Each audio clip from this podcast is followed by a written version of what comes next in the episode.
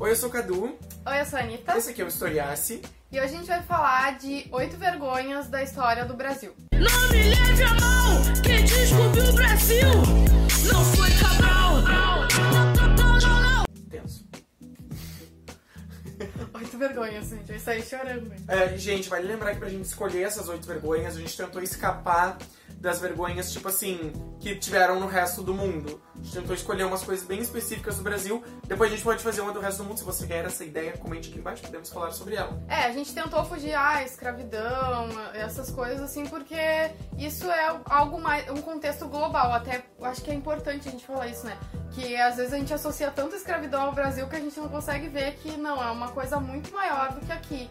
Então a gente tentou colocar coisas realmente só da história do Brasil. O primeiro que a gente escolheu foi o Guerra de Canudos. E eu acho que é bem importante esse episódio, assim, porque ele teve muitos des- desdobramentos depois sobre isso, né? Uh, primeiro que foi um massacre generalizado, né? Tipo, por parte do Estado brasileiro, né? Do Exército.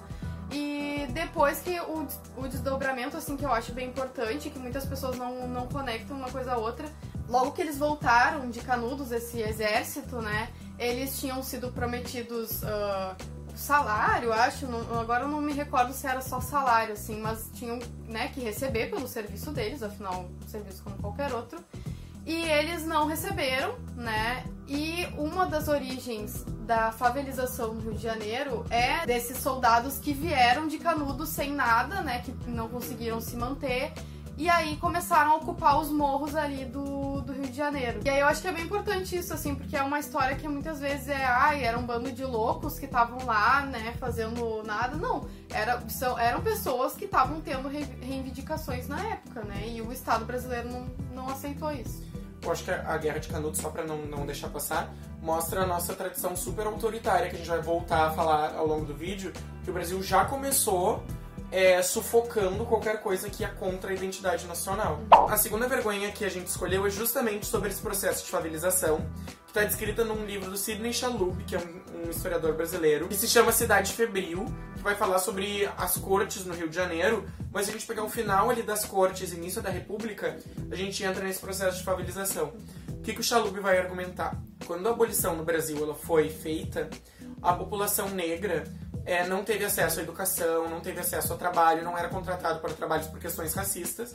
Então, por conta dessa falta de dinheiro, eles se agruparam em lugares urbanos, que podiam ou não ser uns quilombos, mas às vezes podiam ser simplesmente cortiços. E o Sidney Chalhoub vai mostrar como o governo é, demoliu esses cortiços, com pessoas dentro, inclusive. Mais de. Tinha cortiços, o que ele dá exemplo que é o joelho de porco, é, tinha mais de mil pessoas que moravam ali e tem registro de que tinha pessoas ali dentro quando eles demoliram Janeiro. no Rio de Janeiro. E quando essas pessoas pobres, majoritariamente negras, ex-escravizadas, tiveram que sair do centro, eles começaram a subir o morro. Então, o nosso processo de favelização, além de ser uma, um resquício dessa tendência autoritária do Canudos, também é um resquício de uma política super racista. Eles usavam como justificativa que eles tinham que tirar os negros do centro da cidade para limpar a cidade e diminuir as doenças que os brancos pegavam dos negros.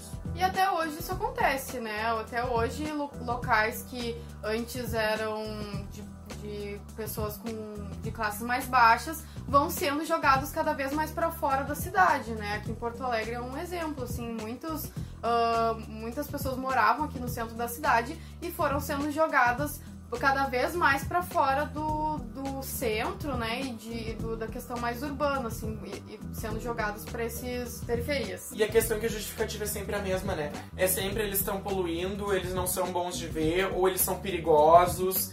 As classes pobres vão se tornar classes perigosas. A terceira vergonha que a gente separou, então, é a ditadura militar e a justiça de transição. Acho que os dois estão muito conectados, assim, né? E a gente vê até hoje, hoje, né, esse processo, assim, de que não foi bem resolvido, né? No caso, não existiu uma justiça de transição que fizesse jus ao que aconteceu no período militar, né? E, enfim, é uma vergonha, assim, de toda do, da instalação de um de um processo pelo Estado de, de torturas e sim foi um processo estatizado, né? Não eram, não foram poucas pessoas que foram que eram torturadores, era um mecanismo, era um- uma organização, né? De do Estado que uh, da segurança nacional, né, para proteger a segurança nacional, segundo os defensores da ditadura militar faziam na época. Então acho que é uma, uma das vergonhas, assim, eu pesquiso esse, esse período, assim, então eu, eu, pessoalmente, assim, ficou,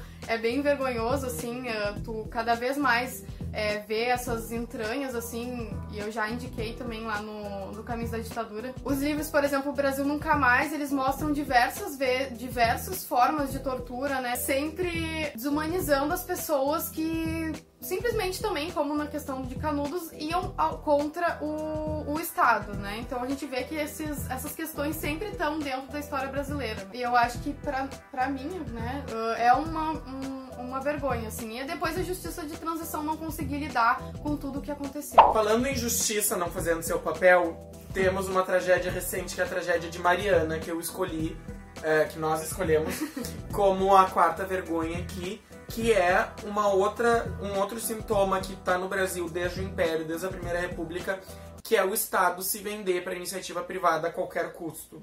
Então o que acontece? Foi uma empresa privada que comprou ali os direitos de uso daquele local de exploração ali, e essa empresa privada, com o seu dinheiro, pintava e bordava com a justiça, subornava, financiava, enfim, trocentos lugares.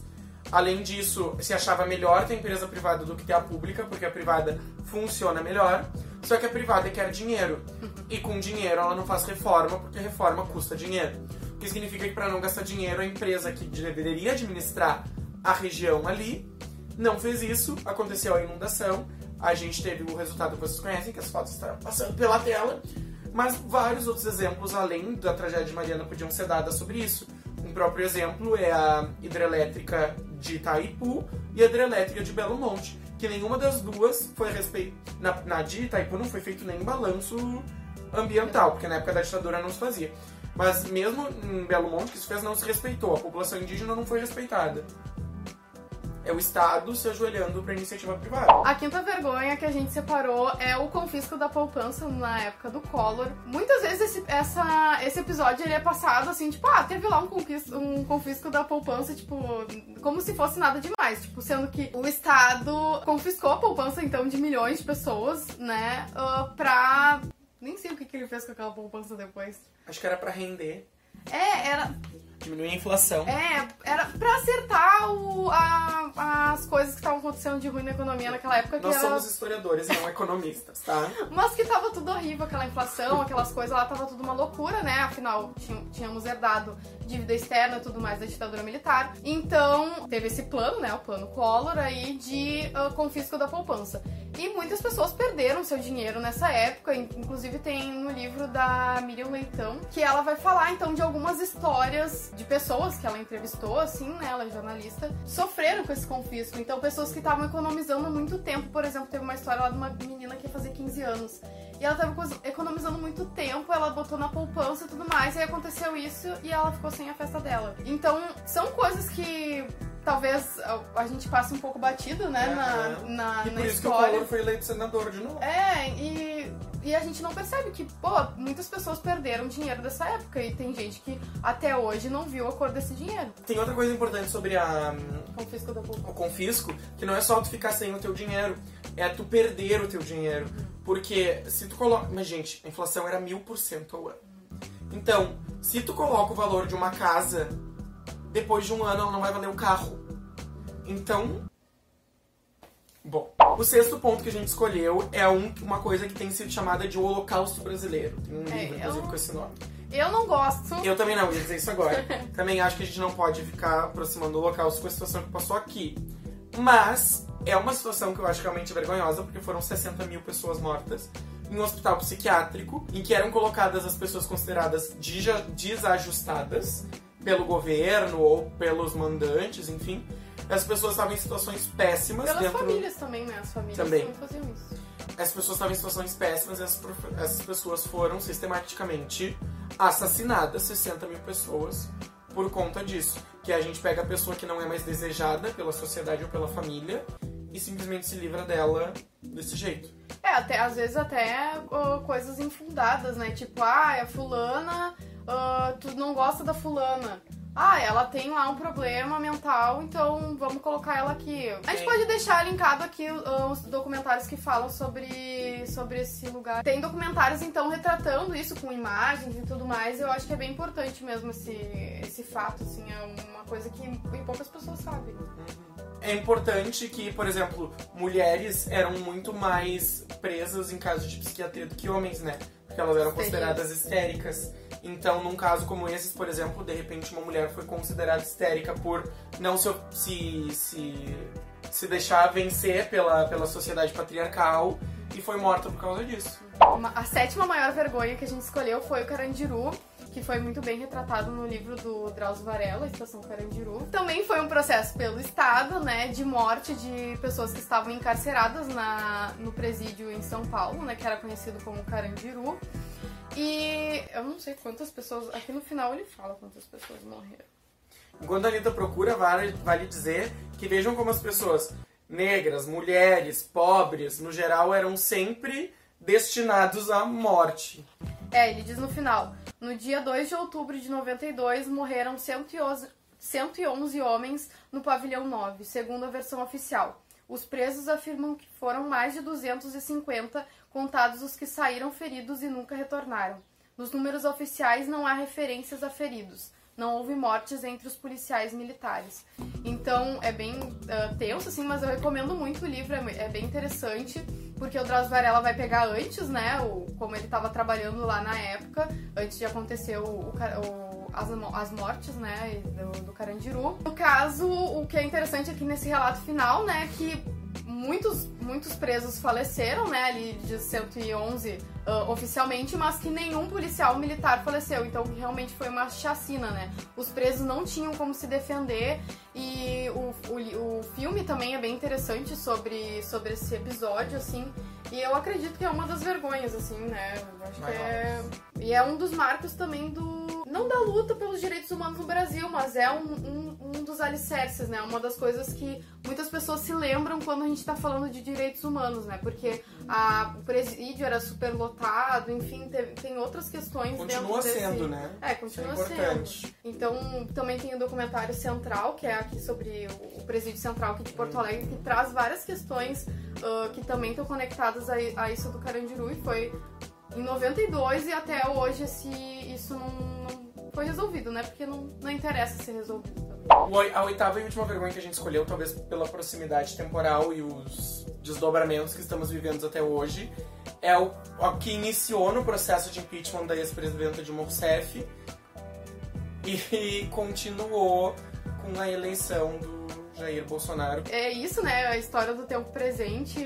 ah, como a gente já tinha comentado, né? Essa questão da justiça de transição, eu acho que tá muito conectada a tudo isso, assim. Porque a gente não sabe lidar com questões de direitos humanos, a gente não sabe lidar com, essa, com esse legado que a gente tem recente na história do Brasil. E aí vai chegar ah, nesses pontos, assim, que a gente tem eleito um presidente que venera ah, a ditadura militar, que acha que mataram poucos, né? Eu acredito que é uma grande vergonha, assim, pra nós. E, e toda a. Como é que eu vou dizer? O, pegando do, do Murilo de Carvalho, a bestialização, assim, né? Que tu vê que as pessoas realmente elas não estão. não estão interessadas na, na verdade, no que é, e ficam, né, entrando nas, nas, nas fake news e entrando nessas questões assim e acabam ah, se fazendo de bobas, né? Eu, não que a gente tenha verdade, que a gente saiba o que é certo ou não, mas que muitas pessoas não param pra refletir sobre a- o conteúdo que elas estão consumindo, né? Então essas foram as oito vergonhas que a gente selecionou. Se tu tem alguma outra pra comentar, fale aqui embaixo nos comentários ou se tu concorda com as nossas. É, a gente pode fazer uma versão 2 do, do Brasil, assim, só com as que vocês elencaram também. A gente quer fazer a do Mundial, né? Então, também, então coloquem aqui ah, essas do mundo que vocês acham interessantes a gente comentar. Eu quero falar mal da Inglaterra. Se vocês gostaram desse vídeo, não esqueçam de dar um like e compartilhar pra ajudar na divulgação, além de se inscrever no canal se vocês não são inscritos. Tudo que a gente falou aqui de livros, documentários, filmes, vai estar linkado na, na descrição. E não esqueçam de seguir as nossas redes sociais, estarão linkados aqui embaixo também. Tchau.